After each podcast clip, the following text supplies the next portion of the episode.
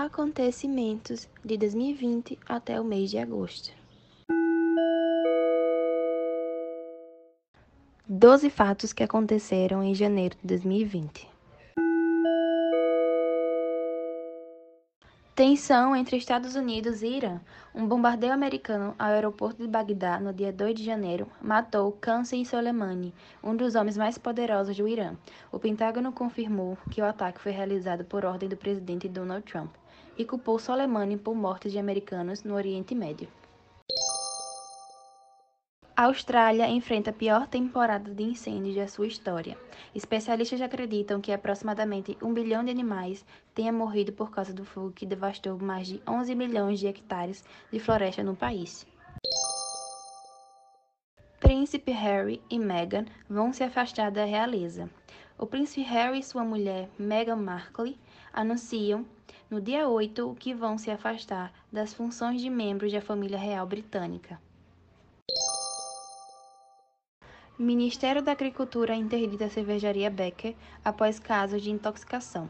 No dia 10, um lado da Polícia Civil de Minas Gerais comprovou a presença de uma substância tóxica em garrafas de cerveja da marca Belo Horizontina, da Becker, encontrados em casas de pacientes internados com uma síndrome desconhecida. Crise da água no Rio de Janeiro. No início do mês, Moradores de vários bairros do Rio de Janeiro começaram a reclamar da qualidade da água que saía da torneira, que apresentava gosto e cheiros ruins. Tragédia de Brumadinho completa um ano. A barragem do Vale, localizada em Brumadinho, Minas Gerais, se rompeu no dia 25 de janeiro de 2019.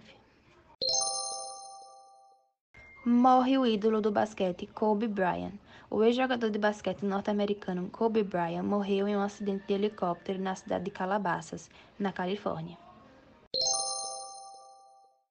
Ana Maria Braga anuncia novo câncer. No dia 27, Ana Maria Braga revelou, no encerramento do programa Mais Você, da TV Globo, que está em um tratamento contra um câncer no pulmão. A apresentadora já enfrentou a doença em outros momentos. Problemas na correção do Enem. No dia 20 de janeiro, o INEP afirmou que havia sido corrigido o erro que afetou a nota de quase 6 mil candidatos do Enem 2019 e estendeu o prazo de inscrições do Sistema de Seleção Unificada SISU. Regina Duarte aceita convite para a Secretaria de Cultura. Após a demissão de Roberto Alves, o presidente Jair Bolsonaro convidou Regina Duarte para assumir a pasta da Cultura. Chuvas em Minas. As chuvas em Minas Gerais começaram no dia 24, causando 55 mortes.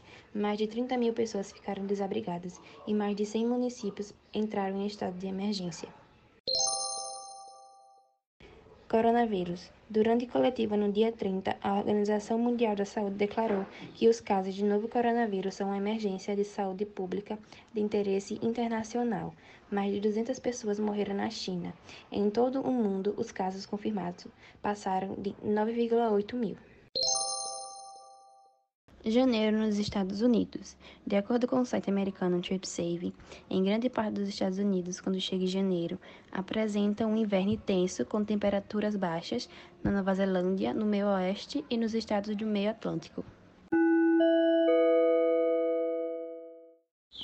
Criada em setembro do ano passado com o principal intuito de investigar ataques cibernéticos e uso de perfis falsos para influenciar as eleições de 2018, a CPMI das fake news deu o que falar em fevereiro.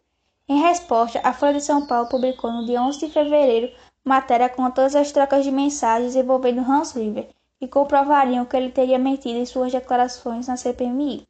Isso acontece em meio a investigações no Ministério da Cidadania sobre a contratação de uma empresa acusada de desviar 50 milhões dos cofres públicos entre 2016 e 2018. Com o início do dia 1 de fevereiro, a greve dos petroleiros do Brasil durou 20 dias até a construção de um acordo entre os grevistas e a Petrobras.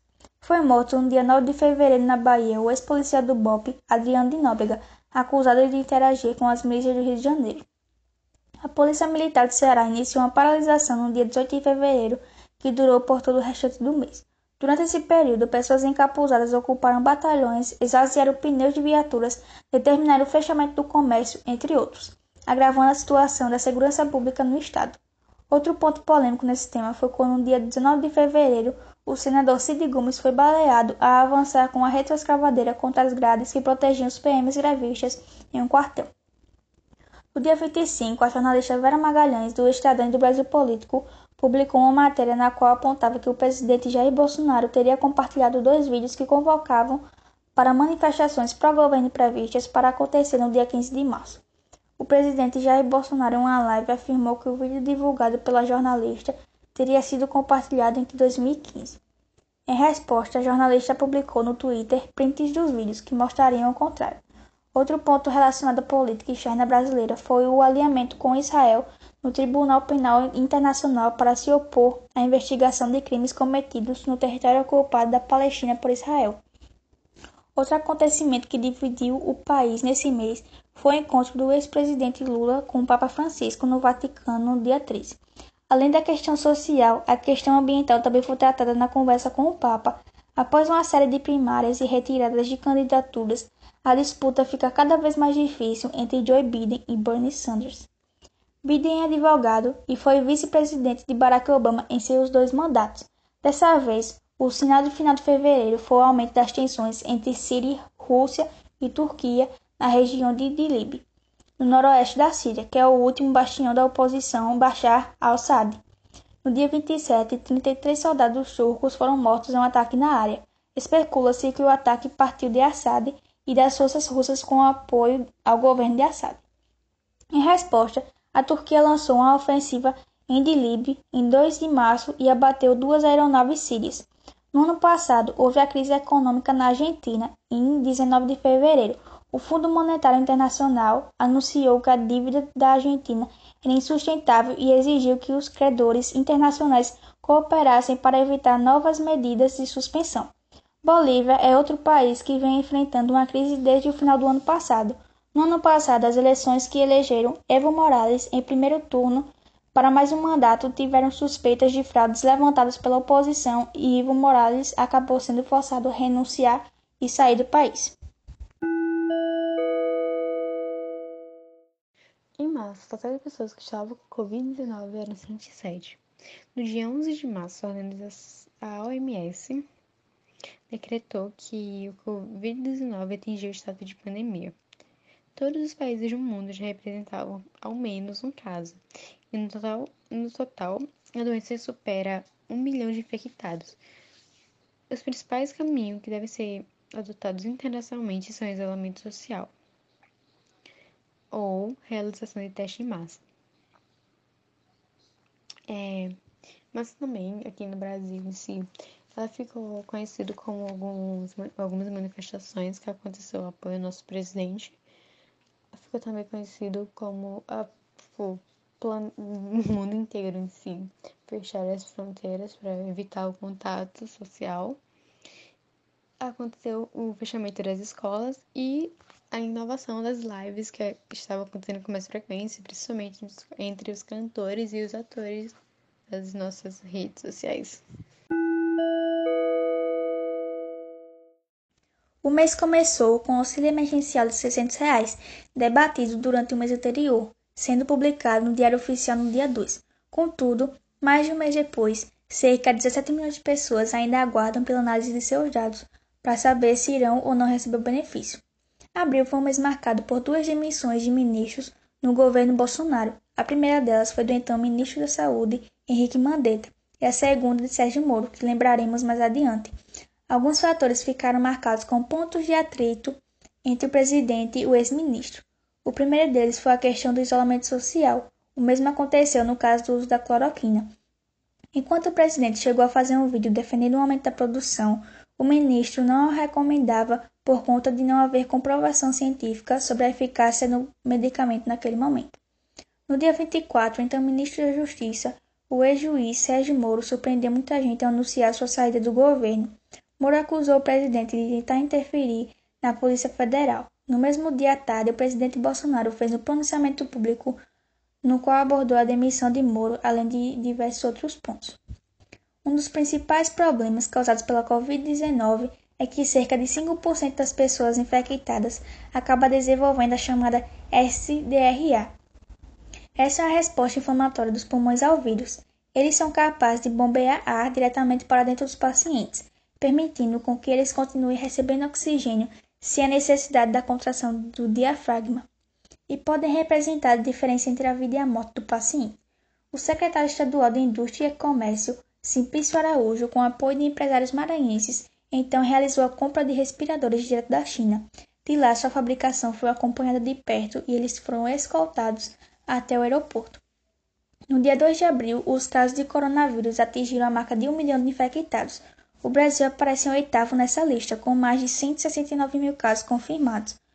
Então, estão sendo feitos vários estudos sobre possíveis medicamentos para auxiliar no combate ao vírus. Durante o mês de abril, surgiram diversos rumores pelo mundo sobre uma possível morte ou estado grave de saúde do ditador norte-coreano Kim Jong-un. No dia 14 de abril, o presidente norte-americano Donald Trump anunciou a suspensão temporária de repasses da verba de apoio dos Estados Unidos com a ONU. Conforme apontado pelo portal Wall, mais cedo naquele dia, Trump já havia criticado a organização pelo Twitter por, segundo ele, não ter alertado anteriormente sobre os perigos de se manter fronteiras abertas com a China e de estar muito centrada no país asiático. Fatos que aconteceram em maio de 2020.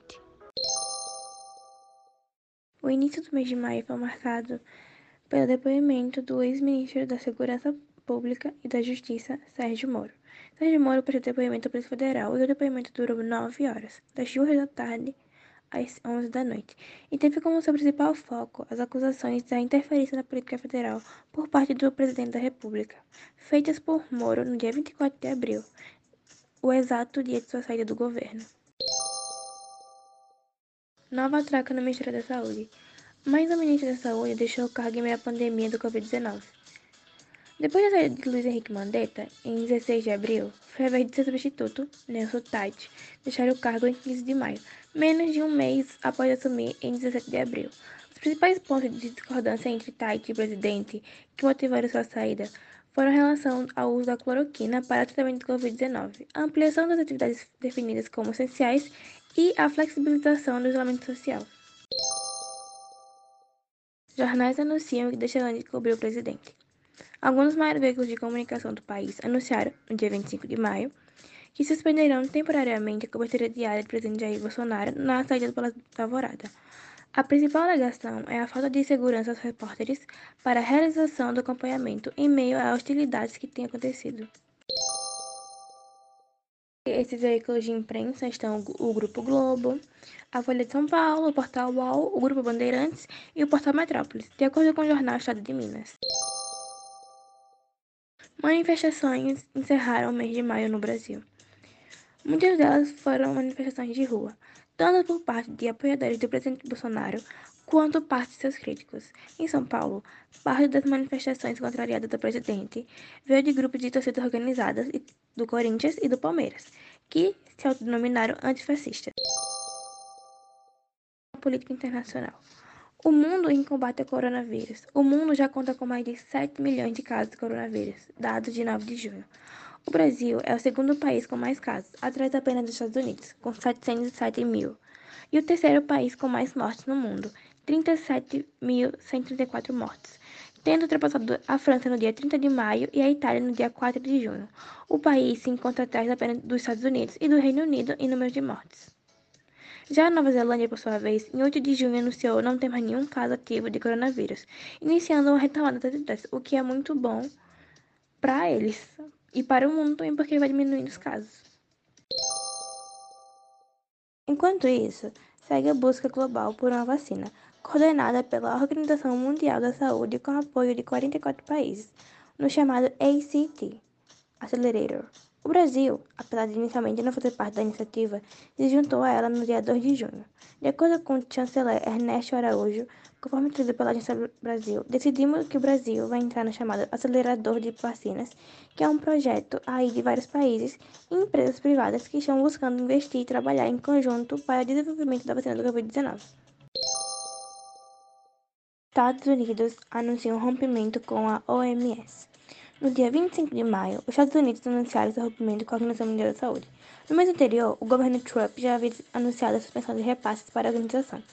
A justificativa de Trump para isso, conforme traduzido pela D-Way, é que eles fracassaram em fazer as reformas pedidas e imensamente necessárias, e a China tem controle total sobre a OMS, apesar de pagar apenas 40 milhões de dólares por ano, enquanto os Estados Unidos pagam aproximadamente 450 milhões. Dia 25 de maio, George Floyd, um homem negro de 46 anos, foi morto asfixiado por um policial, que já o tinha rendido e manteve o joelho sobre o pescoço do George por 9 minutos, mesmo após o protesto de George que não conseguiria respirar. George havia sido acusado de utilizar uma nota falsa de 20 dólares, o que levou a polícia a ser chamada. A morte aconteceu no condado de Epping, Minnesota, nos Estados Unidos, mas foi gravada e o vídeo viralizou o mundo, sendo o pivô de uma série de protestos, dentro e fora dos Estados Unidos, que pedem pela devida punição dos responsáveis pelo respeito e vidas negras, Black Lives Matter, como é a hashtag. Os movimentos têm levado debates sobre a desigualdade racial ainda existentes pelo mundo. No Brasil, além de Floyd, foram lembrados nomes de vários negros vítimas de violência policial, como o menino João Pedro, de 14 anos, morto em operação policial no Rio de Janeiro. Cyber-ataques aumentados durante a pandemia. De acordo com a matéria do Folha de São Paulo, os cyberataques, ataques que acontecem em ambientes cibernéticos, têm aumentado durante a pandemia, envolvendo espionagem, roubo de dados e desinformação. Você pode acompanhar alguns exemplos desse ataque na matéria da Folha. Os Estados Unidos deixam o Tratado de Open Sky. No dia 21 de maio, os Estados Unidos anunciaram que deixarão o Tratado de Open Sky, negociado desde 1955, assinado em 1992 e que entrou em vigor em 2002. O tratado conta com 35 países e tem como principal objetivo ser um gerador de confiança entre seus participantes, permitindo que, de tempos em tempos, sejam realizadas missões de monitoramento entre os países através de voos desarmados principais motivos para essa decisão é a ausência da China. Alguns acontecimentos: Facebook e o combate à fake news.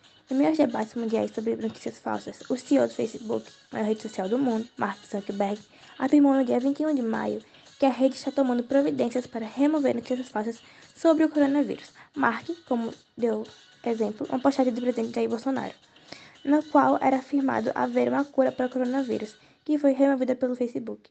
É, o mesmo tipo de atitude, no entanto, não foi adotado em relação ao presidente estadunidense Donald Trump, que também é acusado de disseminar notícias falsas. Para finalizar o mês de maio, o lançamento do Falcon 9. No dia 30 de maio, a SpaceX, empresa do bilionário Elon Musk, se tornou a primeira empresa privada da história a lançar um foguete tripulado ao espaço. A operação foi realizada em parceria com a NASA e o destino foi a Estação Espacial Internacional. O Brasil, em junho, ele passa do Reino Unido e é o segundo país com maior morte por Covid-19, com 4.147.794 mil mortes. Bom, no Brasil também aconteceu o ciclone bombe, com rajadas de vento que ultrapassaram 130 quilômetros estragos de mais de 135 municípios e pelo menos de nove mortos. Aconteceu também vários protestos antirracistas. Um deles foi que um garoto de 8 anos organizou sua própria marcha contra a violência direcionada às pessoas negras, em Missouri, Estados Unidos. E centenas de manifestações atenderam os, o, ao chamado, segundo, segundo a informante, a rede americana CNN. O público-alvo dele eram as crianças, e ele falou: nós, é, nós somos as crianças, as crianças poderosas, e aqui estamos para lhe dizer: vidas negras importam. Aconteceu também o mandato de prisão para o Fabrício de Queiroz, que foi preso por conta que, de um esquema chamado rachadinha. No esquema, segundo a investigação, funcionários de Flávio, então deputado estadual, devolviam a parte do salário e o dinheiro era lavado por meio de uma loja de chocolate e através de investimento em imóveis. A última, a última homenagem para George Floyd foi acontecida também em junho, que ele morreu depois de ser detido em Minneapolis, nos Estados Unidos, suspeito de ter usado uma nota de 20 dólares falsa para, para pagar uma compra. As imagens celulares gravadas por uma testemunha mostra litado ao lado de um traseiro de um veículo com um policial prendendo ao, ao asfalto e é pressionado no pescoço do detiro com o joelho. Ele foi morto e várias pessoas, vários atores e se manifestaram em suas redes sociais. Julho de 2020 teve vários acontecimentos, entre eles tivemos o adiamento das eleições municipais. O Congresso Nacional oficializou no dia 2 de julho o adiamento das eleições municipais para os dias 15 e 29 de novembro. Antes elas estavam previstas para o dia 4 e 25 de outubro. Também tivemos a greve dos entregadores de, de, aplicativos. Alguns pontos foram forma de pagamento, aumento dos valores, mais segurança e o fim do sistema de pontuação.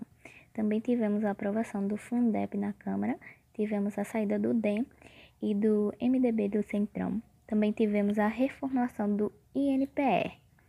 Também tivemos a notícia, dia 7 de julho, que o presidente Jair Bolsonaro testou positivo para a Covid-19. No entanto, no dia 25, foi divulgado um novo exame com resultado negativo, apontando para a recuperação do presidente. O mundo em combate ao coronavírus em julho já registrava mais de 21 milhões de casos de coronavírus e 776 mil mortes. Enquanto isso, uma série de vacinas, mais de 165, continuava em processo de desenvolvimento. E alguns países já planejavam ou já realizavam as, as voltas aulas. Também tivemos a notícia que o Reino Unido anunciou a exclusão da gigante chinesa Huawei do desenvolvimento da rede 5G do país. Também tivemos a reforma aprovada na Rússia, que o resultado levou a protestos e contestações por parte da oposição. Também tivemos uma nova lei de segurança em Hong Kong, e alguns outros acontecimentos de julho foi que no dia 16 de julho o Twitter anunciou que havia sido vítima de um ataque hacker e também algumas disputas pela transmissão do futebol. O Brasil chegou a 45.655 casos de Covid-19. É, o agosto começou com uma explosão no Líbano, causado por um nitrato de amônio intocada há anos no porto. E algumas pessoas pensam que esse atentado, que foi uma explosão grande, foi causado por, por terrorista. Aconteceu também é, o estupro de uma garotinha de 10 anos, que foi estuprada pelos tios e avó e avô. E Aconteceu também as queimadas, que em agosto foram as piores queimadas dos últimos 10 anos.